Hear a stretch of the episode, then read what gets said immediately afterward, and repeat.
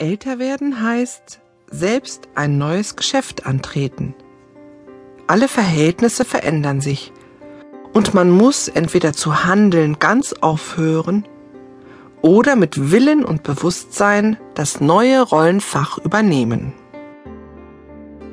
Ein Zitat von Johann Wolfgang von Goethe, 1749 bis 1832, deutscher Dichter der Klassik, Naturwissenschaftler und Staatsmann. Ein weiteres Zitat von ihm Wenn man alt ist, muss man mehr tun, als da man jung war. In meiner jahrelangen Arbeit als Diplom-Sozialpädagogin mit sehbehinderten Senioren fiel immer wieder der von Helmut Schmidt geprägte Satz Alt werden ist nichts für Feiglinge. Entweder wurde diese Aussage mit einem tiefen Seufzen unterstrichen oder einem leichten Lachen. Ebenwohl aus der Erkenntnis heraus, dass Altern nicht immer zu den leichtesten Übungen des Lebens gehört. Nun schreibe ich als 45-Jährige über das Altern und Älterwerden. Und da wird natürlich so mancher, gerade von den Älteren, kopfschüttelnd sagen, die ist doch noch viel zu jung. Wie kann sie sich erdreisten? Nun denn, ich versuche mich diesem Lebensabschnitt, den ich nun Jahre bei anderen Menschen beruflich begleite und erlebe, humorvoll anzunähern. Da ja auch durchaus schon in mittleren Lebensjahren die ersten Gedanken und Vorboten des Alterns leise, ganz zaghaft so manchen Tag an die Tür des Bewusstseins und des Körpers klopfen. Ich wertschätze das Alter, die Lebensleistungen des Einzelnen und versuche das Altern von außen betrachtet immer empathisch zu verstehen. Also ein Verstehen lernen im Vorwege. Und es stimmt nun beileibe nicht, dass man immer erst überall selbst hinkommen muss, physisch und psychisch gesehen, um Dinge emotional nachempfinden zu können. Sonst müsste wohl jeder Arzt und Psychotherapeut seine Praxis sofort schließen.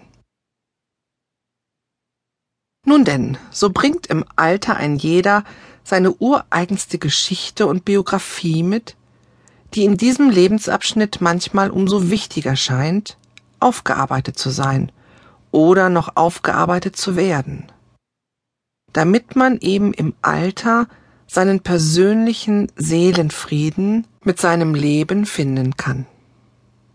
Denn ansonsten ist die Ruhe des Alterns eigentlich nicht wirklich vorhanden, sondern seine eigene Vergangenheit wird einem noch einmal gehörig vor das innere Auge geführt. Diese Erkenntnis lehrte mich ganz persönlich die Arbeit der letzten Jahre mit älteren Menschen. Man kann also nicht früh genug damit anfangen, sein Leben bewusst zu gestalten und zu reflektieren. Allein um des lieben Friedenwillens in seiner letzten Lebensphase. Die demografische Entwicklung ist immer wieder Thema in den Medien und bundesweit stehen wir vor einer der größten zu bewältigenden Herausforderungen in Sachen medizinischer Versorgung und Pflege unserer alten Menschen. Deutschland wird immer älter und derzeit ist jeder Fünfte über 65 Jahre alt.